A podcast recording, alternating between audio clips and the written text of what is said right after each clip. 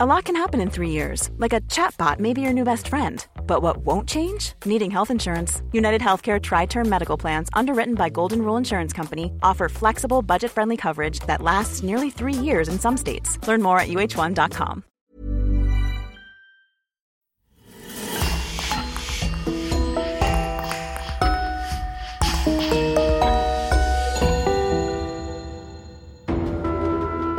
Bonjour et bienvenue pour une nouvelle affaire criminelle. Un grand merci à nos abonnés VIP sur lecoinducrime.com. Audrey Vasseur, Eric Bauer, Virginie, Jean-Héry, Marine Bonnemère et Sophia. C'est grâce à eux que nous pouvons vous proposer des épisodes inédits. N'oubliez pas que vous pouvez aussi simplement et rapidement débloquer des dizaines d'épisodes inédits en vous abonnant directement sur Apple Podcast. C'est important pour nous car comme vous le savez, le coin du crime survit à 100% grâce à nos auditeurs. On vous remercie donc infiniment et on commence. Des inconnus retrouvés morts sur des bords de plage. Quoi de plus dramatique et de plus déroutant? Dans notre épisode d'aujourd'hui, nous allons justement nous intéresser à deux de ces cas. Dans les années 70, au Massachusetts, la dépouille d'une femme non identifiée est retrouvée, gisant au large de Cape Cod. C'est le début du mystère de The Lady of the Dunes, qui va mobiliser les autorités américaines pendant des années. Et puis, en Australie, dans les années 40, le corps d'un homme sans vie est retrouvé au bord de la plage de Somerton Park. Dans ses poches, on retrouve un message énigmatique en persan, Tamam Shud, qui veut dire achevé. Qui était-il Et que signifie ce message?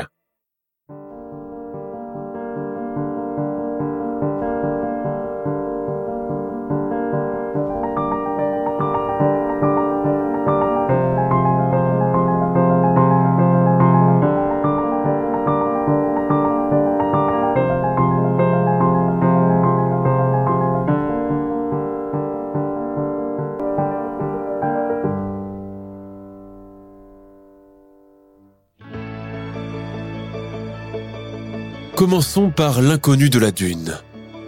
Race Point Beach, Cape Cod, 1974. La saison estivale bat son plein dans la station balnéaire de Cape Cod, lieu de villégiature de prédilection de tous les riverains de Boston. Ici, tous possèdent plus ou moins une résidence secondaire qui peut aller de la villa à pied dans l'eau au bungalow familial, la caravane ou le modeste cabanon. Certains jeunes amènent même leur bivouac qu'ils plantent à même le sable et se disputent le matin pour avoir accès aux douches du motel voisin. Tous les jours, entre le 1er juillet et le 26 août, les plages de cette côte atlantique ne désemplissent pas et l'activité nautique commence dès les premières heures de la matinée. Sur les serviettes de plage, vêtues de maillots couleur criarde, le corps tartiné de crème solaire indice 50, les cheveux permanentés et couverts d'un fichu, les ménagères bostoniennes feuillettent des magazines tout en jetant par moments un regard bienveillant sur leurs enfants en train de barboter à quelques mètres. Toutes se connaissent, voisinage oblige, s'interpellent par leurs prénoms et papotent allègrement en partageant des sodas et des sorbets sortis de leurs glaciers respectives. Nous aussi, nous habitons à South Boston, à Nordland, près de la Bibliothèque nationale. Ah bon? Mais, mais quelle coïncidence, mes parents habitent là-bas aussi. Et dire qu'on ne s'est jamais croisés. Vous avez une cigarette, ma chère? Je prendrais bien encore de votre thé glacé. Merci. Sur les hautes plates-bandes, les musclés et blonds maîtres nageurs, un sifflet autour du cou, aboient leurs instructions dans des haut-parleurs, guidant les enfants réticents à faire le grand plongeon et dissuadant les adultes plus hardis à ne pas dépasser la ligne de démarcation. De la musique pop est diffusée depuis le stand à frites et hot dog, installé juste à côté de celui où l'on loue pour la journée des combinaisons de plongée, des petites planches de surf, des bouées et des pédalos. Armées de jumelles, les bostoniennes montent à tour de rôle sur une petite dune pour observer au loin Yannisport, la somptueuse résidence d'été de la famille Kennedy, en espérant y apercevoir l'un de ses célèbres résidents. Tout cela respire la joie de vivre décontractée des années 70, ainsi que le bon et franchouillard esprit de famille des Américains de la classe moyenne, même si être bostonien et surtout bostonienne de naissance fait de vous un individu à part entière, une sorte d'aristocrate sans titre. Lloyd Lloyd, viens ici mon chien Un robuste labrador noir au pelage lustré court en avant, grisé par l'air iodé et le semblant de liberté retrouvée, après une année passée dans un étroit appartement de la grande ville. Lloyd, je n'arrive pas à te suivre, arrête-toi s'il te plaît supplie sa petite propriétaire. Rosemary Appleton, 12 ans, fait partie des vacanciers venus de Boston. Ses parents possèdent un bungalow et elle connaît cette plage depuis sa plus tendre enfance. Sa mère, restée en compagnie de deux autres amis et d'un moniteur taciturne pour essayer une planche de voile, a donné la permission à sa fille d'aller se promener sous la bonne garde du Labrador. Mais au bout d'un moment, la fillette a du mal à rattraper son énergique compagnon à quatre pattes. Complètement hors d'haleine, elle se penche, saisit un petit morceau de bois et le lui lance à la volée pour essayer de détourner son attention. Il l'attrape et vient le lui rapporter, les yeux brillants et la langue rose et baveuse. C'est bien mon chien, déclare-t-elle en lui caressant la tête, mimant le geste appris par son dresseur. Soudain, Lloyd commence à s'agiter et à émettre des petits grognements anxieux. Ses oreilles se dressent. Il semble flairer quelque chose. Qu'est-ce que tu as encore? Sans crier gare, il s'élance à nouveau à toute allure, flairant le sable d'un air soucieux et poussant des aboiements inquiets. La petite fille remarque à cet instant qu'ils se sont beaucoup éloignés du reste des vacanciers. Cette partie de la plage lui paraît déserte, inconnue et presque lugubre avec sa végétation dunaire et grise. Pas âme qui vive ici, pas une seule serviette, pas un seul stand de glace et de hot dog, pas de musique. Apeurée, Rosemary rappelle encore son chien pour rentrer, mais elle se rend compte qu'il a disparu. Le cœur battant, elle se met à hurler. Lloyd Lloyd Le littoral lui paraît plus grand que d'habitude. Son immensité lui fait peur. Elle continue d'appeler son animal de compagnie, mais ne le voit déjà plus. Lloyd Lloyd, on rentre Elle finit par l'apercevoir en haut d'une dune. Le chien aboie avec insistance pour attirer son attention. Nul doute qu'il a trouvé une grosse méduse échouée ou le cadavre d'un phoque. Rosemary le rejoint. Il a visiblement trouvé quelque chose et tient absolument à le lui montrer. La fillette plisse les yeux pour se protéger des rayons de soleil. Et c'est là qu'elle finit par découvrir toute la cause de ce tumulte. Devant elle, presque cachée par la végétation, gîte une forme enroulée dans une grande serviette de plage bleue. Elle dégage une odeur pestilentielle, ce qui n'empêche pas Lloyd de tournoyer autour et la renifler avec insistance. La fillette s'approche, tire doucement sur la serviette et pousse un cri de terreur. Une heure plus tard. Vous dites que la petite Rosemary Appleton et son chien ont trouvé un corps, sergent? Oui, un corps. Une femme apparemment. Sans bras et sans tête. Après avoir fait la macabre découverte tout à l'heure, la petite fille est retournée en vitesse auprès de sa mère pour l'alerter. La nouvelle a créé un tumulte à la plage et tout le monde a voulu aller vérifier. Tandis que Rosemary Appleton, sa mère et son chien ont conduit le groupe de curieux jusqu'à l'emplacement du cadavre, un maître nageur s'est empressé d'appeler la police de la petite localité de Provincetown pour leur annoncer la terrible découverte. La police, arrivée sur les lieux, a du mal à se frayer un passage parmi la ronde de vacanciers, tous choqués, mais osant à peine s'approcher du corps décomposé et enroulé dans la serviette. Je vous demande de bien vouloir reculer. Restez tous en arrière. Ordonne un sergent de police à l'adresse de toute cette population colorée et en maillot de bain. En notant la serviette, les policiers découvrent le corps sans tête d'une femme, entièrement nue et atrocement mutilée, allongée face contre terre. Elle mesure environ 1m68 avec une carrure athlétique. La dépouille, en état de décomposition avancée, n'a pas de main, visiblement arrachée par son assassin pour qu'elle ne soit pas identifiée. Quant à sa tête pourvue de cheveux roux coiffés en queue de cheval, elle est retrouvée enroulée dans un jean et jetée en contrebas. Nul doute qu'il s'agit d'un horrible assassinat. Mais comment cela s'est-il passé et dans quelles circonstances? L'ambulance de la morgue arrive pour transporter le corps afin d'effectuer un examen médico-légal. Le lendemain, le rapport du médecin légiste atterrit sur le bureau du sergent Edward Moss. Il y est déclaré que la mort est survenue deux semaines plus tôt. La victime, une femme de race blanche, âgée entre 25 et 40 ans, visiblement en bonne santé, a d'abord été tuée d'un coup porté à la tête avec un objet lourd et contendant avant de se faire décapiter et amputer de ses deux bras. Malgré la violence des coups portés sur son corps, aucune trace de lutte n'est remarquée. La victime n'avait peut-être pas la force de repousser son assassin. Deux jours plus tard, alors que tout le monde est encore ébranlé par cette découverte et que des patrouilles de police sillonnent la côte de jour comme de nuit, arrivent les résultats de l'orthopantomogramme, la radio dentaire. Ce dernier document atteste que la victime, encore non identifiée, a récemment effectué des soins dentaires, notamment un détartrage et la pose de nouvelles couronnes. Trois molaires lui ont également été arrachés, sans doute en prévision d'autres soins qu'elle n'a pas eu le temps de terminer. L'enquête policière s'ouvre les jours suivants dans un climat chargé. Afin d'empêcher que la scène de crime ne soit entravée et piétinée, Elle a été entourée de bandes jaunes et des barrières posées de part et d'autre forment une sorte de clôture de protection. Chaque matin pourtant, une petite foule vient s'attrouper au loin pour observer le travail des policiers. D'autres badauds, attirés par le bouche à oreille, commencent même à affluer de toute la Nouvelle-Angleterre pour espérer voir quelque chose. Les enquêteurs ont beau inspecter tout le périmètre, accompagnés de chiens renifleurs, ils ne remarquent rien hormis de légères traces de pneus à moitié effacées par les bancs de sable et répertoriées à plus d'une cinquantaine de mètres.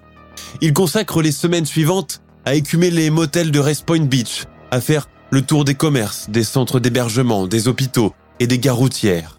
En vain. Les riverains et les vacanciers sont, pour leur part, terriblement effrayés et intrigués par cet événement. Le sujet de l'inconnu de la dune, entre guillemets, est sur toutes les lèvres et les présents se chargent d'en informer les nouveaux venus. Les questions qui occupent tous les esprits sont qui est donc cette femme? Comment est-elle arrivée là? Qui l'a si sauvagement dépecée? Un mari? Un amant? Un bandit? La police de Provincetown consacre tout le mois d'août à examiner des piles de rapports de femmes disparues, sans rien trouver. Limitée par ses faibles moyens, complètement désorientée et frustrée par l'absence d'indices, elle a du mal à admettre qu'elle tâtonne. Alors, avec les moyens du bord dont elle dispose, elle fait des essais, comme cette entière série de moulures, pour tenter de savoir à quoi ressemblait cette femme. Mais cela n'apporte pas de réponse probante. À part les pièces à conviction comme la serviette de plage, la paire de jeans et le nœud dans les cheveux, rien ne peut les orienter vers une autre piste. Au début de l'année 1975, alors que la basse saison s'est installée doucement à Cape Cod et que, Seuls quelques habitants permanents y sont encore. Il n'y a toujours rien de nouveau concernant la victime. Parce que personne ne connaît son véritable prénom ni sa provenance, on la baptise dorénavant The Lady of the Dunes, littéralement la Dame des Dunes. Alors que l'enquête stagne depuis plus de six mois, des théories sont émises un peu partout dans la région. On suggère dans un premier temps que la Dame des Dunes a été tuée par le célèbre gangster de Boston, James Bulger, alors en cavale et pourchassé depuis deux ans par la police américaine. La police suit aussi la piste de la meurtrière Rory Jenney Kessinger, évadée de la prison de Plymouth au Massachusetts en mai 1973, soit un an avant la découverte du cadavre sur la plage. Pendant de nombreux mois, la police suit attentivement cette piste pour la simple raison que Kessinger possède une ressemblance frappante avec l'une des moulures faites à partir du visage de la victime. L'ADN démentira cela plus tard. D'autres spéculations d'un autre genre viennent également sur la table. On raconte par exemple que la disparue était auparavant figurante dans le film événement Jaws, Les Dents de la Mer de Steven Spielberg. Le film, entièrement tourné dans le littoral de Cape Cod et dont beaucoup de scènes ont été filmées sur la plage de Race Point Beach, avait embauché beaucoup de figurants parmi les gens de la région, mais aussi de l'extérieur. Ces acteurs de seconde zone, souvent sans aucune expérience cinématographique, travaillaient en guise de saisonniers et s'en allaient dès qu'ils touchaient leur cachet. Les photos et les renseignements des acteurs figurants n'étant pas consignés pour la plupart, car embauchés sans contrat pour une courte durée, il est difficile de savoir si la victime s'était glissée parmi eux pour participer au tournage. Trois ans plus tard, alors que l'histoire de cette femme inconnue hante toujours les esprits, la police, profitant des timides avancées en matière informatique, réalise une reconstruction faciale à partir des éléments dont elle dispose. Le portrait est alors distribué à grande échelle et diffusé par moments lors du journal télévisé du soir. C'est ainsi qu'en 1981, une Canadienne de Vancouver et une habitante de Boston, dont la sœur et la cousine ont disparu à peu près à la même période, affirment qu'elle pourrait être la Dame des Dunes avant de finalement changer d'avis. Puis, les années passent sans qu'aucune nouvelle information vienne changer le cours de l'enquête. Le cadavre et la tête, ayant reçu une sépulture et une place dans le cimetière de Provincetown grâce à la volonté du gouverneur, y reposent depuis. À la demande du FBI et dans le but de l'identifier, le cadavre est exhumé trois fois successivement, respectivement en 1988, 2000 et 2003, où un échantillon d'ADN est prélevé et un scanner de son crâne est effectué. Puis, plus rien, jusqu'en 2017, date à laquelle un semblant de vérité commence enfin à apparaître, notamment grâce à l'importante avancée en généalogie et aux tests en kit, très répandus auprès du public américain, friand de connaître ses origines ethniques. La police de Cape Cod est contactée un jour par un certain Richard Hanchett Jr., habitant le Michigan, qui raconte être hanté depuis toujours par l'histoire de sa mère biologique. Âgé de 58 ans, Hanchett a passé le plus clair de sa vie adulte à essayer de trouver la trace de sa génitrice. Sans succès. En désespoir de cause, il décide de passer sans trop y croire un test ADN sur le site ancestry.com. Et étonnamment, cela marche. Hanchett parvient de cette façon à répertorier une partie de sa famille maternelle qui vit dans le Tennessee. C'est en nouant le contact avec des oncles et des tantes encore vivants qu'il apprend que sa mère a disparu mystérieusement en 1974 et que depuis, elle n'a plus donné signe de vie. Son nom est Ruth Marie Terry, née le 8 septembre 1936 dans le Tennessee. À la suite du décès de sa mère, Ruth a dû quitter très jeune le foyer familial pour trouver un emploi d'ouvrière dans l'usine automobile Fisher Body dans le Michigan. Elle est décrite par ses frères et sœurs comme une jeune femme énergique, souriante, élégante, avec des cheveux auburn, toujours impeccablement coiffés. Les circonstances de la venue au monde de son fils unique restent tout de même vagues, car Ruth collectionnait les relations sans lendemain avant de finir par tomber enceinte de Richard. Quand il vient au monde, elle est dans le dénuement le plus total et n'a d'autre choix que de le confier à son surintendant à l'usine, un certain Richard Hanchett Senior, qui accepte de l'adopter avec sa femme. Par la suite, en 1973, Ruth rencontre Guy Rockwell Muldavin, antiquaire de profession. Le couple fait brièvement connaissance et échange ses vœux au Nevada en 1974, avant de prendre la route du Tennessee pour rendre une dernière fois visite à la famille de Ruth, dont ses nombreux demi-frères et sœurs issus du deuxième mariage de son père et avec lesquels elle est restée proche. Au cours de cette visite, les sœurs et les nièces de la mariée se souviennent de son attitude bizarre, différente et craintive. Elle n'osait pas l'avouer, mais son époux la battait régulièrement. D'ailleurs, le comportement possessif et dominant de Moldavine s'est manifesté plus d'une fois lors de cette visite. L'homme allant jusqu'à gifler sa femme devant les membres de sa famille parce qu'elle avait renversé un peu de café sur son pantalon. Quand le couple fait une halte chez Kenneth Terry, le demi-frère de Ruth, Moldavine déclare qu'il compte voyager pour acquérir des antiquités et ensuite prendre des jours de vacances dans la station balnéaire de Cape Cod. Depuis ce jour, Ruth Marie Terry n'a plus donné signe de vie. À la fin de l'été 1974, Muldavin retourne au Tennessee pour annoncer au Terry que sa femme a disparu un matin en quittant leur maison en Californie. Kenneth Terry, très inquiet, mais étonné par l'attitude sereine du mari, engage un détective privé à Los Angeles pour rechercher sa sœur. Une recherche qui n'aboutit pas. Toutefois, ce dernier découvre que tous les biens de la disparue ont été vendus et qu'elle s'est, par la suite, probablement enrôlée dans un culte religieux. Comment Ruth s'est-elle retrouvée sur cette plage déserte du Massachusetts, à des milliers de kilomètres de chez elle? On l'ignore. Il a fallu près de 50 ans pour remettre enfin les pièces de cet échiquier en place. En 2019, Richard Hanchett Jr. est contacté par le FBI qui cherchait depuis quelque temps un individu du nom de Guy Rockwell Moldavin, natif du Nevada et antiquitaire de profession. C'est là qu'ils apprennent qu'il était marié à une certaine Madame Terry, puis plus tard, avec une seconde femme qu'il a fini par assassiner. Cependant, en essayant de l'arrêter, le FBI découvre que Muldavin est mort en 2002 dans le Michigan. Mais ils ont au moins gagné la piste de route Marie Terry. Fin octobre 2022, Richard Hanchett soumet un échantillon ADN aux autorités de Boston pour savoir s'il concorde avec celui de la Dame de la Dune. Et cela match. C'est bien elle. C'est comme ça que les enquêteurs ont pu enfin découvrir la véritable identité de la victime et clore définitivement cette énigme qui dure depuis bientôt 50 ans. Toutefois, malgré des enquêtes approfondies menées par les forces de l'ordre fédéral et local, personne n'a jamais été en mesure d'identifier l'assassin de Ruth Marie Terry, ni la raison qui l'a poussé à la tuer. Au fil du temps, il y a eu de nombreuses théories entourant l'identité de son présumé assassin. Certaines personnes pensent qu'elle a peut-être été victime du tueur en série notoire Haden Clark, qu'elle aurait pu avoir des liens avec le crime organisé ou des réseaux de trafic de drogue. Michael O'Keefe, procureur de Cape Cod, a récemment déclaré que, vu l'ancienneté du dossier, le meurtrier de Madame Terry doit être également mort à l'heure actuelle. Sa déclaration a conduit à l'abandon des recherches. Si une partie non négligeable de l'énigme a été définitivement résolue, l'affaire continue de fasciner les détectives amateurs et les vrais passionnés de crime. Au fil des ans, plusieurs livres ont été écrits sur la Dame des Dunes, qui a plusieurs émissions de télévision et films. Passons maintenant à l'affaire de l'homme de Somerton. Nous sommes le 1er décembre 1948 à Somerton, une banlieue côtière d'Adélaïde, dans le sud de l'Australie. Dans ce pays continent où les saisons sont inversées, l'été austral vient tout juste de commencer. Les banlieusards se préparent surtout pour les prochaines festivités de Noël et, faute de ne pas trouver un sapin digne de ce nom sous les tropiques, ils se rabattent sur cette invention innovante que sont les arbres artificiels, généralement en mousse et en plastique, réutilisables et peu onéreux.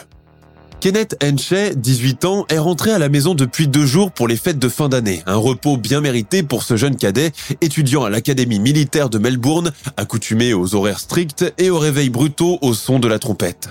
Dans sa famille catholique, le sapin est plutôt supplanté par la traditionnelle crèche que sa mère et ses sœurs s'emploient à confectionner à chaque Noël, gardant la maquette, mais en ajoutant successivement des améliorations, des figurines en plastique, une étoile filante en papier doré, du foin en papier crépon, des rois mages cousus et rembourrés de laine. Ce matin de début décembre, Kenneth est le premier levé, habitué à cette coutume militaire qui considère le sommeil presque comme un vice. Il profite de la courte halte de fraîcheur pour aller marcher un peu au bord de la mer, juste à quelques mètres de la maison familiale, avant de rentrer pour la première tasse de thé et le petit déjeuner qu'il prend en tête à tête avec sa mère pendant que les autres enfants dorment encore. La fraîcheur saline pique les narines du jeune homme, qui se sent rempli d'une vitalité toute nouvelle. Il ne sait pas trop pourquoi, il se met à sourire tout seul, juste tellement content d'être de retour chez ses parents, au milieu de cette belle luxuriante où il a grandi et qu'il chérit particulièrement. Alors qu'il rebrousse chemin pour rentrer, Kenneth Henshey passe devant la façade blanche de l'hôpital pour enfants handicapés, situé en face de l'océan. Quand il s'approche de la digue, son regard est immédiatement attiré par quelque chose. L'impitoyable soleil de la contrée darde déjà dans le ciel et l'empêche de voir clairement. Alors il met sa main en éventail et essaye de deviner de quoi il s'agit. Il voit d'abord une forme allongée, puis de l'étoffe sombre comme celle d'un pantalon. On dirait presque une silhouette d'homme. Intrigué, Kenneth s'approche en hâtant le pas et la vue commence à devenir de plus en plus distincte. Il avait raison. Il s'agit bien d'un corps. Un corps d'homme inerte qui a l'air de faire la sieste, mais dont la rigidité cadavérique prouve le contraire. Le jeune militaire reste abasourdi pendant un moment, incapable de faire un geste. Puis, sans perdre une minute, il fonce tout droit chez lui prévenir ses parents qui appellent à leur tour la police. Dans la banlieue de Somerton, la nouvelle du corps retrouvé par le jeune Henshey se propage à grande vitesse. La police, arrivée sur les lieux, se charge de faire les premières constatations. La première chose qui attire le regard est cet homme affalé sur le sable, la tête sur la digue, les mains posées le long des hanches, les yeux clos et les jambes allongées face à la mer, à l'instar de quelqu'un en train de dormir. Rien n'indique qu'il a été déplacé, même si la position dans laquelle il est ne résulte pas d'un mouvement naturel, plutôt comme si quelqu'un l'avait arrangé de cette manière. Son costume de ville de bonne qualité et ses chaussures impeccablement cirées indiquent qu'il ne peut en aucun cas s'agir d'un vagabond. La police, après s'être bien assurée du décès de l'individu, entame la fouille du corps. Elle trouve d'abord une cigarette intacte derrière son oreille et une autre à moitié consumée et éteinte cachée dans le col de sa chemise. Dans les poches de son pantalon, elle trouve d'autres indices, notamment un ticket de trolleybus acheté à Adélaïde et un billet de train de seconde classe, non utilisé, et qui devait relier Adélaïde à Henley Beach, une autre plage située à quelques kilomètres de Somerton. Le reste des objets inclut une boîte de chewing-gum, des cigarettes, un peigne à cheveux en aluminium, un mouchoir de poche et une boîte d'allumettes non entamée de la marque Bryant May. En vérifiant les dates, les policiers comprennent que le ticket du trolleybus lui a permis de descendre à un arrêt situé à quelques mètres de la plage. Hormis ses effets personnels, la victime ne possède pas de portefeuille, pas d'argent, aucun objet de valeur, ne porte aucun document d'identité, pas de chéquier, ni passeport, ni de permis de conduire. En somme, il n'y a aucune indication sur sa vie privée, son statut professionnel, son origine, ni sa provenance. Physiquement, il passe aisément pour un Australien ou un Britannique avec ses cheveux blonds roux, sa peau rougeaude et ses yeux bleus. Après cette première vérification, le cadavre est conduit à la morgue pour être autopsié. À ce stade, l'examen médico-légal révèle d'autres points. L'âge de la victime est défini entre 38 et 45 ans, mesurant 1m80, de carrure robuste et de santé relativement bonne. Ses mains et ses ongles ne montrent pas de signes d'un travail manuel et sont plutôt soignés pour celles d'un homme des années 40. Quant à ses mollets robustes et fermes, ses pieds aux orteils taillés en biseau, ils font plutôt penser aux personnes qui pratiquent la danse classique, ou encore ceux qui portent en permanence des chaussures à bout étroit et pointu. Autre chose inhabituelle, pour l'époque, il ne porte pas de chapeau. Son costume, sa chemise et son pantalon sont de bonne qualité. Toutefois, toutes les étiquettes leur ont été arrachées, car ces dernières sont de véritables sources d'informations et comprennent généralement le nom et l'adresse de l'intéressé, ainsi que les coordonnées du tailleur. C'est comme si tout avait été mis en œuvre pour ne pas l'identifier. Son visage ne présente aucune balafre, tache de naissance, cicatrice ou autre signe distinctif. Enfin, son empreinte dentaire ne correspond à personne en Australie. La victime présente cependant des problèmes au niveau interne. Son larynx et son œsophage sont plus gonflés que la normale. Quant à son bol alimentaire, il indique qu'il aurait pris son dernier repas, des frites, des petits pois l'étuvée et du pâté, environ trois heures avant sa mort et que les aliments ont eu le temps d'être entièrement digérés. Il n'existe cependant aucune trace de substance suspecte dans son corps. La victime n'a pas ingéré d'alcool ou de drogue. Toutefois, le médecin légiste n'éloigne pas la théorie d'un suicide et la prise d'un poison. Et il est formel. Cette mort ne peut en aucun cas être naturelle. C'est certainement la prise d'une substance à forte dose, telle que le barbital sodique, ou un hypnotique soluble qui l'ont précipité. À ce point de l'enquête, la mort de l'inconnu reste très contestée, d'autant plus que dans les années 40, les analyses médico-légales sont loin d'être aussi performantes qu'elles ne le sont aujourd'hui. Le médecin légiste fixe aussi la date et l'heure du décès, soit le 1er décembre entre 2 et 3 heures du matin. Mais cette abondance de détails ne résout toujours pas l'énigme de son identité. La police, privée d'indices, décide de procéder en commençant par une enquête de voisinage, dans l'espoir de récolter le maximum d'informations ou de témoignages. Très vite, un couple âgé, habitant face à la plage, raconte que la veille, soit le 30 novembre, ils ont aperçu sur la digue un homme qui ressemblait beaucoup à la victime. Il ne leur a pas parlé, mais faisait les 100 pas, attendant manifestement quelqu'un qui n'est finalement pas venu. À un moment donné, il a même levé les bras au ciel et s'est étiré. Un deuxième couple de voisins raconte avoir aperçu l'homme aux alentours de 20 heures. Cette fois-ci, il était allongé, la tête appuyée sur la balustrade de l'escalier en bas qui mène à la plage, et semblait complètement avachi. Croyant qu'il devait être ivre, ils n'ont pas jugé nécessaire d'alerter la police pour cela. Deux jours plus tard, un troisième témoin se présente au poste de police de Somerton pour leur faire part de quelque chose de particulièrement troublant. Alors qu'il faisait nuit et que les lumières de la rue éclairaient suffisamment l'extérieur, il a aperçu la victime, toujours en position allongée face à la mer, mais cette fois en compagnie d'un deuxième homme. Il n'échangeait pas un mot et se contentait de se fixer du regard. À un moment donné, le témoin a vu la victime porter le deuxième homme sur son dos et courir vers les vagues, une attitude qu'il a trouvée très bizarre.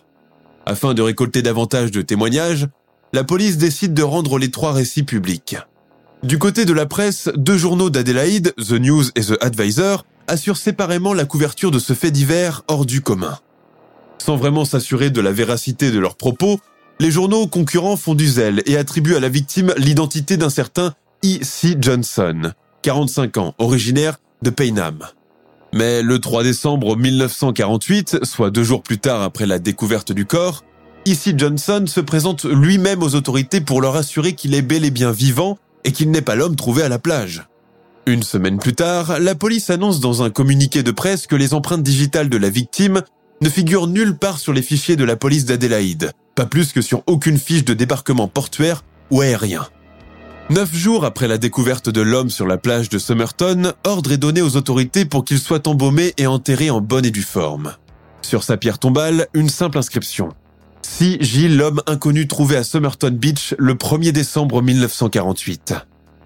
L'enquête aurait pu s'en tenir là, mais un événement inattendu vient relancer l'affaire sept mois plus tard. Nous sommes alors le 14 janvier 1949. Dans la gare ferroviaire d'Adélaïde règne une agitation parmi le personnel. La cause de ce tumulte est une découverte stupéfiante dans le bureau des objets perdus, où deux cheminots ont trouvé une valise en cuir marron, portant l'enregistrement des vestiaires de la gare et datée du 30 novembre 1948 à midi précise. Or, il se trouve que cette date correspond justement au jour où l'homme inconnu a été trouvé mort sur la plage de Somerton une année auparavant. En ouvrant la valise, les employés de la gare découvrent son contenu. Elle comporte le nécessaire d'un homme qui part en voyage. Sont rangés pêle-mêle une paire de charentaises en feutre rouge, une robe de chambre à motif écossais, un pyjama, un pantalon marron clair, quatre slips, une mousse à raser, du savon, de l'eau de Cologne, puis une foule d'autres petits objets, notamment un tournevis de mécanicien, un petit couteau suisse, une paire de ciseaux, un nécessaire de couture, et enfin un petit carré de zinc servant vraisemblablement de gaine de protection à ces objets coupants. Comme lors de la première fouille du corps de la victime, toutes les étiquettes ont été arrachées des vêtements. Toutefois, la police, qui se rend sur place à la demande des employés ferroviaires, découvre que certaines pièces de vêtements portent les initiales T-Kin, écrites de différentes façons sur un sac de linge et une cravate, soit Kin K-E-E-N-E -E, ou encore Kin K-E-A-N, sans le E de la terminaison. Manifestement, le propriétaire de ces affaires doit avoir pour nom de famille le patronyme irlandais Keane, et qu'il s'est amusé à lui faire changer d'orthographe. Pour les policiers, ces éléments n'ont tout simplement aucun sens. Pourquoi un homme qui s'est évertué à dissimuler soigneusement son identité a-t-il fini par la révéler sur ses pièces de vêtements? D'autant plus que le nom de famille Keane est très répandu en Australie et qu'il est porté par de nombreuses personnes. Quelques mois plus tard, les enquêteurs finissent par découvrir la vérité à propos de cette valise et l'identité de son propriétaire. Il s'agirait d'un citoyen néo-zélandais, mort au combat pendant la guerre et dont le nom de famille n'est pas Keane. Alors, pourquoi ces initiales figurent-elles sur ses vêtements? Pour la simple et bonne raison que, par temps de guerre et par souci du rationnement, les soldats avaient l'habitude de se passer leurs vêtements les uns aux autres, et qu'un vêtement n'est pas considéré comme un effet personnel au sens propre du terme. Si on considère que les effets trouvés dans la malle appartenaient bien au début à un certain Tikin, rien ne prouve que celui qui les a récupérés par la suite, mis dans cette malle et laissé ou oublié délibérément dans la gare d'Adélaïde, soit cette personne. La piste de la valise est finalement abandonnée par les enquêteurs qui croyaient bien naïvement être venus à bout de ce mystère. La police australienne consacre une bonne partie de l'année 1949 à enquêter sur des hommes disparus, issus d'autres pays du Commonwealth mais ne trouve encore une fois rien du tout. Il faut dire que le contexte historique n'aide en rien à ce genre d'investigation. Le monde vient à peine de sortir du deuxième conflit mondial, et des individus disparus ou perdus, volontairement ou involontairement, ne sont vraiment pas la priorité. Toutefois, elle réussit à se mettre d'accord sur un point. L'homme trouvé mort sur la plage ne peut être qu'américain. Toute la foule de petits objets trouvés sur lui le prouve. Il était habillé à la mode américaine de cette époque et possédait dans ses poches des cigarettes, du chewing-gum et des allumettes provenant des États-Unis. Avec cette dernière constatation, un scénario se met en place. L'homme serait arrivé en Australie aux alentours du 29 novembre 1948. Il aurait débarqué dans l'un des aéroports du pays, aurait acheté un billet de train pour Adélaïde, déposé sa valise au vestiaire, pris une douche et changé de vêtements avant d'acheter un ticket de bus pour Henley Beach ne monte pas dedans pour une raison quelconque, retourne à la gare pour laisser sa valise dans les vestiaires afin d'éviter d'être encombré, et descend jusqu'à la plage de Somerton y faire un tour avant de prendre un autre billet de bus. Mais cette théorie n'ira pas plus loin. En désespoir de cause, les policiers décident de reprendre l'enquête depuis le début et de s'attarder sur chaque détail dans l'espoir d'aboutir à quelque chose de concret.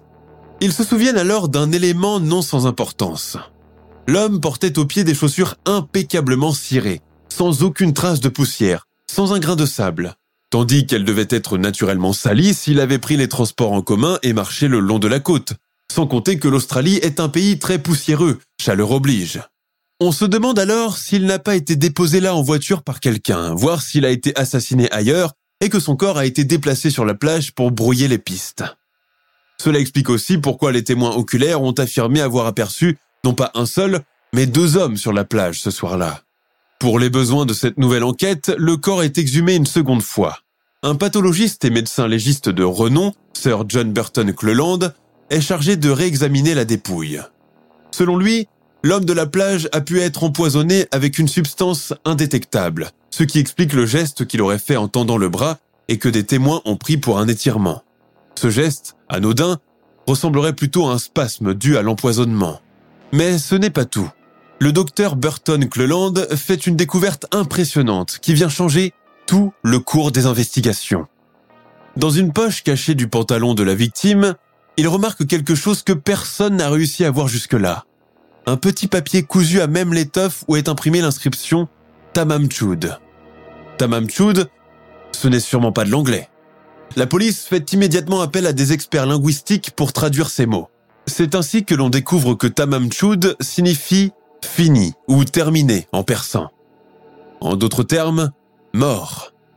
Le petit morceau de papier aurait été potentiellement arraché de l'œuvre poétique appelée Al-Rubayat d'Omar Khayyam, célèbre poète persan ayant vécu au Xe siècle et auteur de nombreux autres ouvrages traduits dans le monde entier. Un archiviste déclare que le livre dont a été arraché le bout de papier serait une édition ancienne de 1850. Le 22 juillet 1949, un homme se présente au poste de police et déclare être le propriétaire du mystérieux livre. Relié d'une couverture en cuir vert et doré, et encore en bon état, il a été trouvé par son nouveau propriétaire, jeté sur la banquette arrière de sa voiture, celle-ci garée dans le parking d'un supermarché de la région, et dont il a oublié de fermer les portières. Tout cela s'est déroulé deux semaines environ avant la découverte du cadavre à Somerton. La police décide de garder l'ouvrage et accepte de garder secrète l'identité du propriétaire du livre ancien. Les jours suivants, les enquêteurs découvrent d'autres inscriptions étranges à l'intérieur de l'ouvrage, notamment cinq lignes de lettres de l'alphabet latin en capitale avec une deuxième ligne barrée. La première idée qui leur vient en tête est que le groupe de lettres est sans doute un message codé. L'autre mauvaise surprise se trouve sur le dos du livre, et il s'agit cette fois d'un numéro de téléphone australien. En parcourant les annuaires, les policiers s'aperçoivent que ce numéro est attribué à une ancienne infirmière, Jessica Thompson, qui habite non loin de l'emplacement où le corps a été retrouvé. Auditionnée et interrogée, Madame Thompson raconte que lorsqu'elle travaillait encore au Royal North Shore Hospital de Sydney, pendant la guerre, un soldat blessé qu'elle soignait lui a offert le recueil de Kayam pour la remercier pour ses bons services. Par la suite, elle l'a donné à un lieutenant anglais, un certain Alfred Boxall, avec lequel elle entretenait une relation sentimentale sans lendemain. Ce qu'il en a fait par la suite, elle l'ignore complètement, car d'après ce qu'elle sait, il a été muté en Tasmanie et ne l'a plus jamais revu depuis. Le témoignage de l'infirmière pique la curiosité des enquêteurs, qui lui demandent de rester à disposition et de ne pas quitter la ville au cas où elle devait revenir. Et si l'homme de la plage était justement le lieutenant britannique Alfred Boxall. Une histoire amoureuse qui aurait mal tourné, un fringant soldat anglais qui prend ses distances, une maîtresse fidèle et conduite, un besoin de vengeance. Tous les éléments sont réunis pour faire un mélodrame. Cette théorie, bien que ne reposant sur aucune preuve, stimule l'imagination des policiers pendant un certain temps, et cela dure, jusqu'à ce que le vrai Alfred Boxall soit finalement découvert, bien vivant dans la petite ville de Randwick où il travaille dans un dépôt de bus. Interrogé, il avoue avoir connu Madame Thompson que brièvement, n'a jamais été muté en Tasmanie et qu'il n'a plus de lien avec l'infirmière depuis 1945. À partir de là, l'enquête policière basée entièrement sur des théories peu probables et surtout dépassée par ce flux de détails sans lien évident, se met à stagner. Au milieu des années 50, alors que l'Occident est engagé dans la guerre froide contre l'URSS, l'affaire que l'on connaît désormais sous le nom de l'affaire de l'homme de Somerton revient à nouveau dans l'actualité australienne. À cause du conflit qui oppose les deux forces mondiales, un climat d'intrigue s'installe peu à peu dans les esprits et la population s'intéresse et donne une dimension presque romanesque aux affaires qui impliquent un espion étranger, un code secret, du poison et une mort bizarre. C'est ainsi que l'homme de la plage, alias T. Kane, alias Alfred Boxall, devient un espion soviétique, voire un agent double au service des deux blocs et qui, se retrouvant démasqué, a préféré ingérer du poison pour ne rien avouer à ses ennemis. Une littérature abondante, véritable toile de fond à ce conflit opposant les deux blocs Est-Ouest, est née d'ailleurs durant cette période, contribuant beaucoup à alimenter cette fantaisie. Malgré une enquête approfondie et de multiples théories proposées au fil des ans, y compris l'espionnage et les triangles amoureux qui ont mal tourné, personne n'a jamais été en mesure de résoudre de manière concluante cette affaire. D'année en année, de nombreuses théories ont été proposées. Certains pensent qu'il était peut-être un espion ou un assassin. D'autres pensent au contraire qu'il pourrait avoir été impliqué dans des activités illégales, telles que le trafic de drogue, le proxénétisme, la gestion des casinos ou encore la mafia. Il a fallu attendre près de 70 ans pour que des éléments de vérité commencent finalement à apparaître. Un chercheur australien du nom d'Abbott serait apparemment parvenu à tracer la véritable identité de l'homme de Somerton. Selon lui, il s'appellerait Carl Webb. Il serait né à Melbourne au début du siècle dernier, était ingénieur électricien de profession et marié à une certaine Dorothy Robertson avant qu'il ne se sépare au début de la guerre. Installé en Australie méridionale, l'ex-Madame Webb aurait reçu la visite de son ancien conjoint en décembre 1948 pour des raisons qui échappent encore au professeur Abbott. La thèse de la mort par poison, déjà exploitée dans les années 40, pourrait, cette fois-ci encore, être la bonne.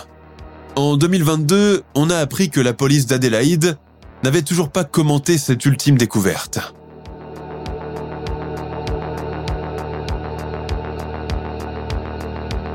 Nous sommes à la fin de notre émission du jour. N'hésitez pas à écouter les autres émissions du podcast et à prendre 5 secondes pour nous laisser un 5 étoiles sur iTunes. C'est vraiment très important pour nous. Vous pouvez aussi vous abonner pour ne pas rater les prochains épisodes et nous suivre sur Facebook pour nous en proposer de nouveaux. Merci et à bientôt.